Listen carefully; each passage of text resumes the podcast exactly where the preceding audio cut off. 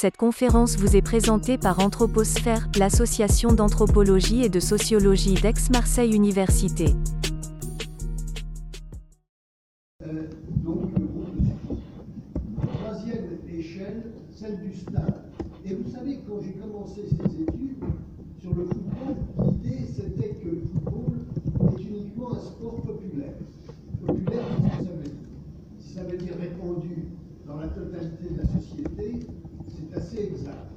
Si ça veut dire populacier, c'est inexact. Mais encore fallait-il le montrer. Et c'est ce qui m'avait amené, ça ramène à une époque où vous n'étiez pas né, à faire une étude du stade de l'OM et de faire des cartes euh, des euh, gens qui se rendaient, des spectateurs qui se rendaient euh, au match de football, pour voir d'où ils venaient et qui ils étaient. Alors, on avait à cette époque, c'était servi, enfin servi, des étudiants en anthropologie, en leur disant venez, euh, il nous faut une vingtaine de personnes parce qu'il y a plusieurs entrées dans le stade, et on va faire une étude de ce stade dont on avait tiré des cartes, en voyant qu'en définitive, le public du stade Vélodrome, même à une période, c'était en 1987, si je me rappelle bien, euh, même à une période où le club ne brillait pas, eh bien, ce public n'était pas seulement un public des classes ouvrières ou euh, des employés, mais un public beaucoup plus mixte, avec une répartition néanmoins sociale euh, de ce public selon les tribunes, selon les virages. Notez bien d'ailleurs pour ces virages, c'était juste après le début du commando ultra. Moi, je me rappelle avoir rencontré ce commando ultra à Turin, où ils étaient venus prendre des leçons de, de supporterisme auprès euh, des supporters de la Juventus de Turin. Et alors, ce que je voulais vous dire, oui, c'est que vous savez, avant, ces virages des stades, on les appelait les populaires. Les populaires parce que si on regroupaient, ce sont des gens euh, peu fortunés. Et alors, dans le virage nord, c'était des gens adultes des quartiers nord qui venaient dans le virage nord. Et aujourd'hui, je crois qu'il ne faut plus appeler ces virages populaires, pour les appeler juvéniles. Juvéniles parce que, comme vous l'a dit d'ailleurs euh, très bien Sébastien tout à l'heure, ce qui est frappant, et un phénomène, si vous voulez, qui a marqué ma génération, c'est l'autonomisation de la jeunesse. Euh, quand j'étais jeune, une fois qu'on avait passé le stade euh, donc on avait fait sa communion solennelle, en on portait un pantalon long et on s'habillait comme ses parents, à peu près.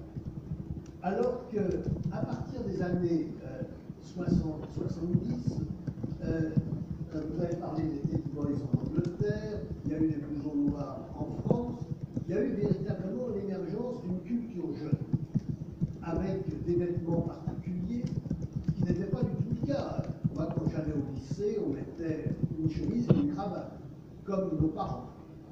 Euh, or, au contraire, là, on a eu, si vous voulez, le développement d'une culture jeune, autonome, qui s'est euh, manifestée dans les stages avec cette transformation des populaires en ce que j'appelle les juvéniles. Euh, donc, l'émergence d'une classe d'âge. la réémergence d'une classe d'âge, ça existait dans la France ancien régime, ces classes d'âge, mais là, véritablement, ce qui a été frappant, ça a été l'invention de cette culture. Je reviens à mes échelles multiples. En définitive, donc, étudier l'individu, étudier le groupe, étudier aussi le stade dans la ville. Dans la ville, en essayant de chercher ce qui est spécifique dans une culture urbaine. Pas commode. D'où la nécessité de comparer. C'est pour ça que quand j'avais entamé cette étude sur Marseille, je me suis dit on ne peut pas faire il faut aller voir du côté de Turin et il faut aller voir du côté de Naples, qui été euh, ensuite euh, le troisième pays qui avait été étudié. Comparaison. Comparaison, c'est un des mots clés en anthropologie et ce qui surtout euh, inspiré dans cette comparaison, c'est l'idée de style, de style des équipes. Comment joue l'équipe Est-ce que ça représente la pratique et l'imaginaire urbain m'explique. savez, à Turin, la Juventus de Turin était une équipe possédée par la Fiat, par l'entreprise Fiat, et possédée par les frères Agnelli, donc qui étaient les patrons de la et avec un, un slogan euh, définissant le style de jeu de l'équipe qui était les trois S. Les trois S, c'est serietà, semplicità, sobriété. C'est-à-dire sérieux, sobriété, simplicité. Et en effet, le style de jeu de la Juve, euh, c'était un style de jeu extrêmement rigoureux. Il ne s'agissait pas de s'agissait pas d'avoir des, des ailiers virevoltants qui allaient euh, déborder, qui allaient ensuite centrer pour des attaquants, etc. Il s'agissait de gagner par un but à zéro, mais pas de faire, si vous voulez, des tas de pirouettes pour accéder au but. Tout à fait à l'inverse de ce qu'on apprécie à Marseille. À Marseille, au contraire, on aime l'exploit spectaculaire, on aime les avants qui se projettent euh, vers les buts, et si vous voulez, il n'y a jamais eu véritablement de joueurs glorieux organisateur. On dirait qu'il y a eu Alain Giresse euh, à la fin de sa carrière, mais c'était la fin de sa carrière. Et en définitive, ce qu'on se rappelle, c'est chez les plus vieux, euh, donc ceux qui, avant-guerre, mais c'était Coit, la foudre. C'était un avant-hongrois extraordinaire. Euh, et donc ces joueurs qui trouaient les filets la vitesse de leur tir et la violence de leur tir, ça a été, après-guerre, au moins dans la mémoire, vous vous rappelez les noms de Magnusson et de Skoblar, hein, qui étaient ces avants extrêmement percutants avec cet ailier euh, suédois, Magnusson qui driblait, et ensuite Skoblar qui euh, mettait des buts extraordinaires. Et puis alors, en même temps, il avait un côté très viril, Skoblar. Il donnait des coups euh, dans le ventre de l'arrière qui lui était opposé. Euh, donc il y a aussi ce côté euh, où il ne faut pas se laisser euh, montrer à Marseille. A à la fois le goût pour l'exploit sportif remarquable et d'autre part, vous voyez à quel point, par exemple, un entraîneur récent comme Bielsa a eu du succès avant, si vous voulez, que ça soit une catastrophe. Parce que véritablement, c'était le slogan du club droit au but droit au but, hein, qui est le slogan du club depuis euh, euh, sa création en 1899. Donc, il y a là ce style, si vous voulez, qui oppose une idée à l'autre, et de même d'ailleurs quand euh, Naples, c'était tout à fait frappant, c'était de voir ce goût aussi pour l'exploit sportif. Moi j'y étais quand Maradona y jouait, et là évidemment c'était le culte de Maradona, un grand joueur qui qui euh, brillait par ses exploits, et donc il y avait véritablement là aussi quelque chose, si vous voulez, d'assez extraordinaire. Euh, Sébastien les symboles de Naples, c'est Ciuccio, l'âne, et fuochi, l'artifice, et feux d'artifice. L'âne et les feux d'artifice. Sébastien me disait très justement que les clubs italiens ont un symbole animal. Mais quand même, c'est les lions, les loups. Et puis là, tout à coup, Ciuccio, l'âne. Donc, euh, une ville qui se donne pour symbole l'âne, l'âne sur lequel on tape. En effet, on tape sur l'âne parce que c'est une ville du Sud. Ah, vous l'appelez Sud Eh bien, écoutez, quand on les traite d'Africains, d'ailleurs, qu'est-ce qu'ils disent? Ben, Mieux vaut être africain, gagner le championnat, que perdre et être du nord de l'Italie. Donc, euh, il y a, si vous voulez, cette revendication du stigmate pour mieux stigmatiser le stigmatiseur. Ça, c'est très napolitain. Et de dire, donc, nous sommes les ânes, et euh, donc, euh, vous voyez un peu ce que les ânes vont vous faire. Et d'ailleurs, lors des derbys dont vous parliez entre euh, Naples et Rome, enfin, derby, c'est pas un derby, parce que derby, c'est ce qui oppose deux villes, deux clubs de la même ville, hein, au sens propre la ville de derby, match qui était comme ça très, euh,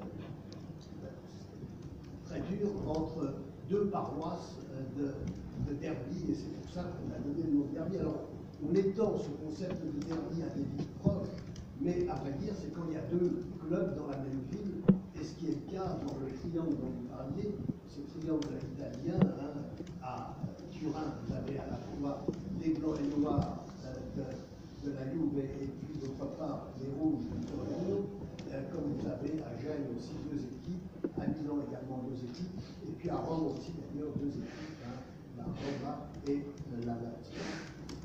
Alors, euh, oui, pourquoi je disais ça?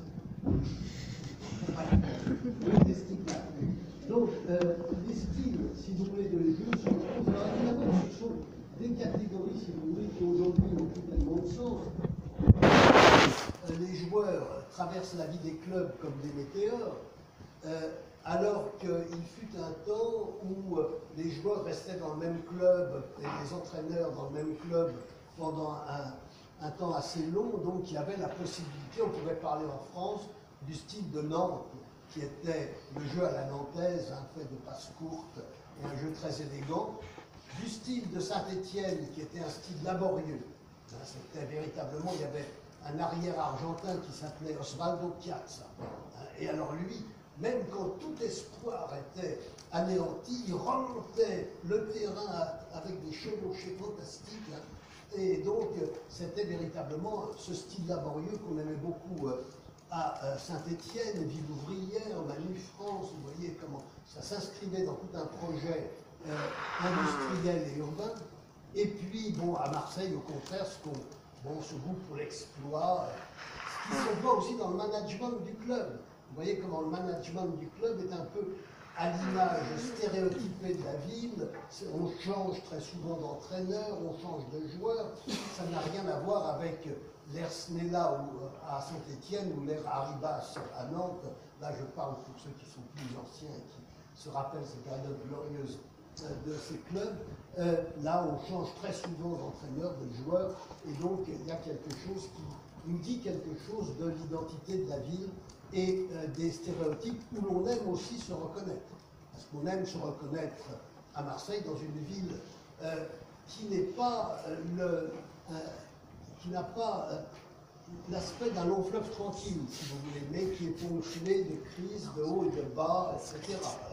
Donc, a véritablement là quelque chose qui nous en dit long sur la euh, structure euh, d'une vie. Alors, à côté de ça, moi, ce qui m'a intéressé, c'était de savoir pourquoi les gens se passionnaient pour ça. Pourquoi on se passionne pour le football. Alors, si vous voulez, ce qui est frappant, c'est que euh, pour que ce soit intéressant, il faut être partisan. Je veux dire que, vous comprenez, si vous ne signez pas un contrat de complicité avec ce qui se passe sur une scène de théâtre ou sur un terrain de football, ça n'a aucun intérêt, c'est même ridicule. Si vous allez voir une pièce de Corneille euh, sans y croire, oh mon Dieu, n'a aucun intérêt, vous trouvez ça, qu'est-ce qu'il nous raconte celui-là. Si vous vous allez voir un match de football sans signer ce contrat de complicité, et sans être partisan et sans vous dire ça a de l'intérêt ce qui se passe sur le terrain, ça n'a aucun intérêt. Qu'est-ce que c'est que ces types qui tapent dans un ballon? Alors, donc être partisan, pourquoi? Parce que l'intérêt, c'est de faire le plein d'émotions. Euh, si vous n'êtes pas partisan, vous ne pouvez pas faire le plein d'émotions. Ce qui est extraordinaire dans un match de football, quand on suit les supporters, c'est de voir qu'en une heure et demie, vous pouvez éprouver toute la gamme des émotions qu'il vous faut en général toute une vie pour éprouver. La haine, l'amour, le sentiment d'injustice, l'anxiété, l'angoisse, tout ça, c'est comprimé, si vous voulez, en une heure et demie. Parce que tantôt votre équipe gagne, tantôt elle va perdre, etc. Donc, faire le plein d'émotions, c'est quelque chose euh, qui euh, est rendu possible par la partisanerie. Et puis, pour être partisan, il faut s'identifier à une équipe. Alors, à une équipe qui est, en général, c'est la ville à laquelle on appartient. Euh, mais Sébastien nous faisait remarquer qu'il y a aujourd'hui une ère de globalisation.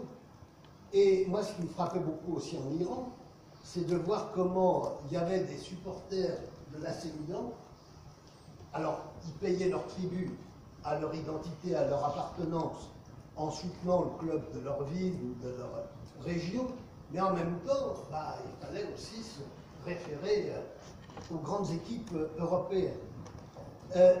donc, s'identifier à une équipe. Parce que si on ne s'identifie pas, si on n'est pas partisan d'une équipe, eh ben, on ne va pas pouvoir faire fonctionner ses émotions euh, à plein. Euh, et en même temps, euh, s'identifier à une équipe, alors ça peut être l'équipe de sa ville, alors on peut aussi laisser son appartenance au vestiaire et s'identifier à l'équipe qui gagne. C'est, si vous voulez, aussi un moyen, alors vous avez, y compris à Marseille, des partisans du PSG. D'ailleurs, vous voyez comment aujourd'hui les choses changent. Comment on est dans une époque d'individualisation, d'individualisme. Dans les quartiers nord de Marseille, je n'avais jamais vu de gens porter un maillot du PSG. Je vois aujourd'hui des jeunes qui portent un maillot avec le nom euh, d'un grand joueur du PSG. Donc, ces identifications à une vedette, euh, à un individu, plutôt qu'à une équipe. Non, il n'y a pas de, maillot du PSG sans nom de, vedette, mais cette possibilité de s'identifier euh, à Ibrahimovic ou bien euh, à tel ou tel autre joueur célèbre, c'est quelque chose qui frappe aussi quand on voit les, les modes d'identification. S'identifier à une vedette et pas simplement à ce collectif. Alors pourquoi, au-delà de ces identifications, se passionner pour le football? Euh, Ce que je vais vous dire va vous étonner. Je crois que si on s'intéresse à ce sport, c'est parce que ce sport est une sorte de drame philosophique. Euh, une sorte de drame philosophique, une vision du monde très particulière. Parce qu'en définitive, sur le terrain, et si je vous dis ça, c'est pour avoir discuté avec des supporters euh, longuement et avoir extrait, ce qui est un peu mon métier, euh, de propos, si vous voulez, qui peuvent paraître plus prosaïques, ce qui en forme l'armature profonde. en définitive, qu'est-ce qu'ils nous disent Ils nous disent qu'il faut, pour réussir dans le monde contemporain, pour réussir, il faut du mérite individuel. Et on voit bien comment ce mérite individuel est quelque chose qui, dans l'idéal de nos sociétés, n'est pas donné socialement. C'est-à-dire que n'importe qui, dans nos sociétés, selon, c'est beaucoup plus compliqué dans la réalité, mais selon l'idéal de nos sociétés, n'importe qui peut devenir quelqu'un. Et c'est vrai que Maradona ou Zidane nous donnent l'exemple, si vous voulez, de gens partis de rien et arrivés au sommet. Euh, c'est quelque chose, si vous voulez, c'est un peu le rêve de nos sociétés. Hein. Vous n'êtes pas conditionné par votre milieu social, alors les sociologues nous montrent le contraire, les écologues aussi dans leurs travaux, mais en fait, l'idéal de nos sociétés, c'est que n'importe qui peut devenir quelqu'un. Euh, et donc, euh, vous voyez comment nous sommes dans des sociétés euh, que les sociologues américains appellent des sociétés d'achievement, où on se réalise soi-même et donc pas dans des sociétés où on est conditionné par le milieu social. C'est du moins, si vous voulez, l'idéal. Dans la pratique, hein, c'est plus compliqué. Il vaut mieux être fils d'eux pour avoir un poste important. Ce n'est pas aussi simple que ça. Mais cela dit, on est aussi dans des sociétés où pour réussir, il faut être collectif, il faut manifester de la solidarité. Et c'est vrai que le football, c'est un jeu d'équipe c'est pas le sprint, on est solitaire, il y a des tas de sports euh, où qui sont des sports individuels, là c'est un sport collectif. Et il faut, en effet, si on aime bien dribbler, bah, on voit bien aussi ce que c'est, sont les joueurs qui dribblent trop. Passe ton ballon, arrête de faire ton numéro. Il faut être collectif, solidaire pour gagner. Et donc, il y a cette leçon de solidarité. Mais alors, vous me direz, comprenez, le mérite individuel, vous êtes tous méritants, mais il y en aura un parmi vous qui sera président de la République ou qui sera euh, président d'une grande société, et puis d'autres euh, qui, ayant le même niveau, néanmoins, ne perceront pas. Pourquoi? Ben Parce qu'il y a un facteur extrêmement important euh, dans la réussite et dans la vie, c'est la chance. La chance, le hasard. Le hasard qui fait que tout à coup, je vais me trouver face à M. Macron qui va me dire devenez ministre, ou bien que je ne vais pas me trouver là au bon moment. Le hasard, la chance. Vous savez, le hasard, la chance, c'est quelque chose d'extrêmement important dans notre vision du monde.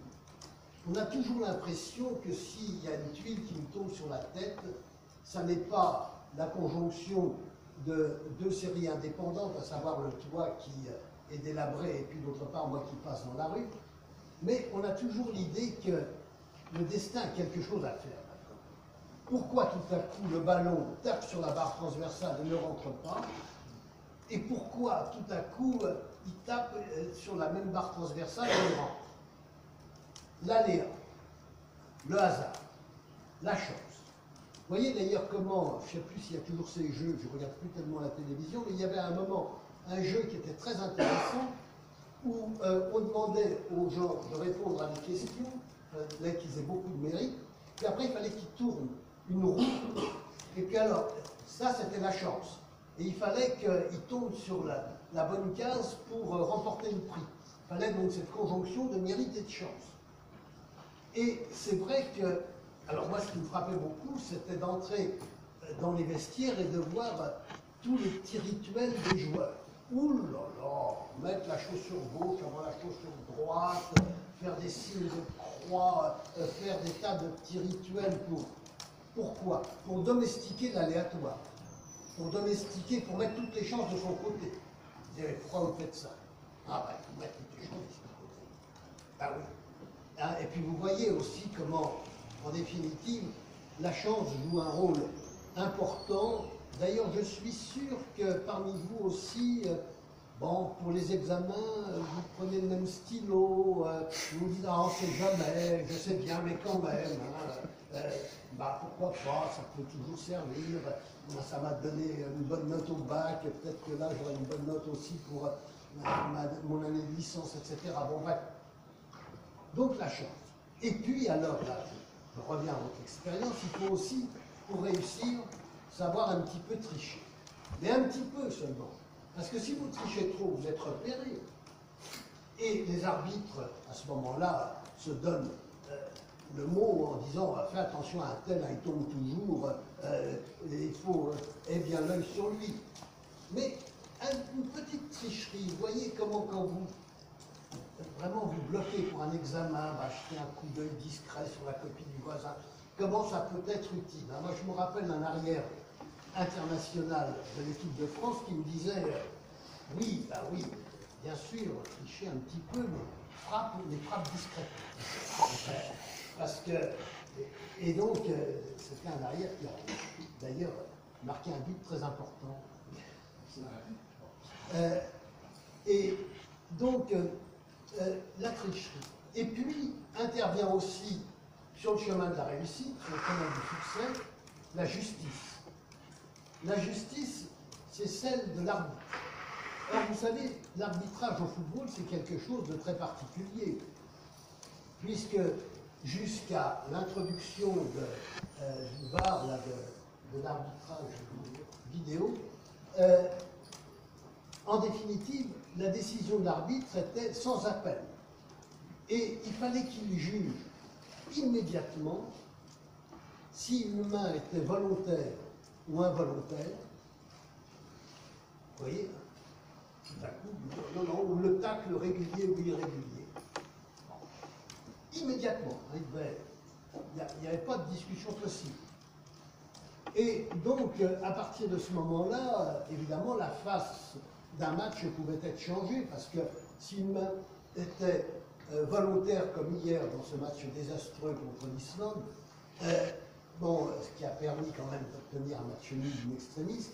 Euh, bah, bon, là, il y a eu la main qui est sans doute volontaire, euh, et puis d'autre part, elle était euh, Donc là, on peut désigner le point de pénalty, mais vous savez, au football, contrairement à votre sport, un but, c'est quelque chose d'extrêmement précieux. Il n'y a pas beaucoup de buts. On gagne parfois par 1 à 0, ça suffit pour gagner. Donc, euh, ces décisions de l'arbitre sont absolument euh, centrales. Et puis alors, les décisions des arbitres de touche sont aussi discutables parce que très souvent, ils sont un peu en retard par rapport à l'action qui se déroule sur le terrain.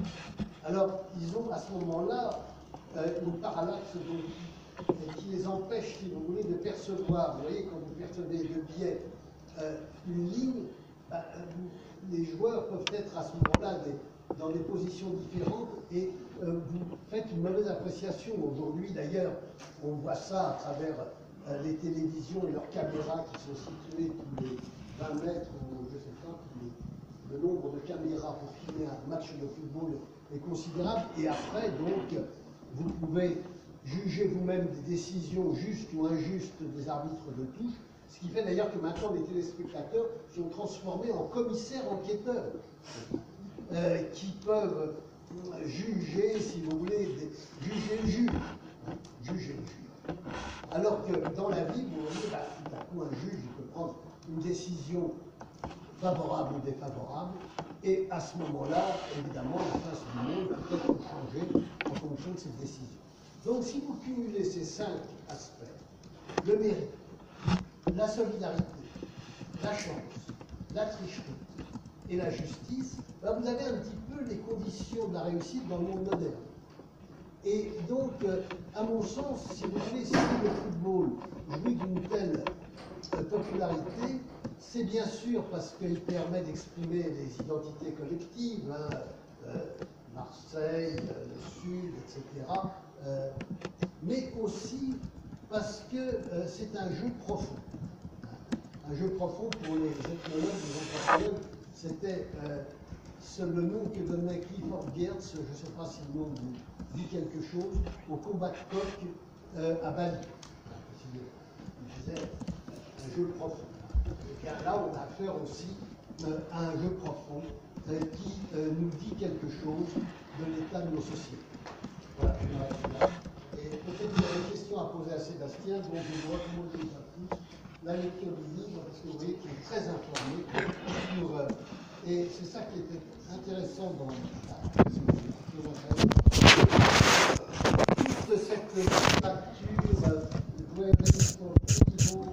Super Tifo, etc., donc toutes ces brochures, il les a analysées, que les cercles secrets, et donc on a là véritablement une somme sur le supporterisme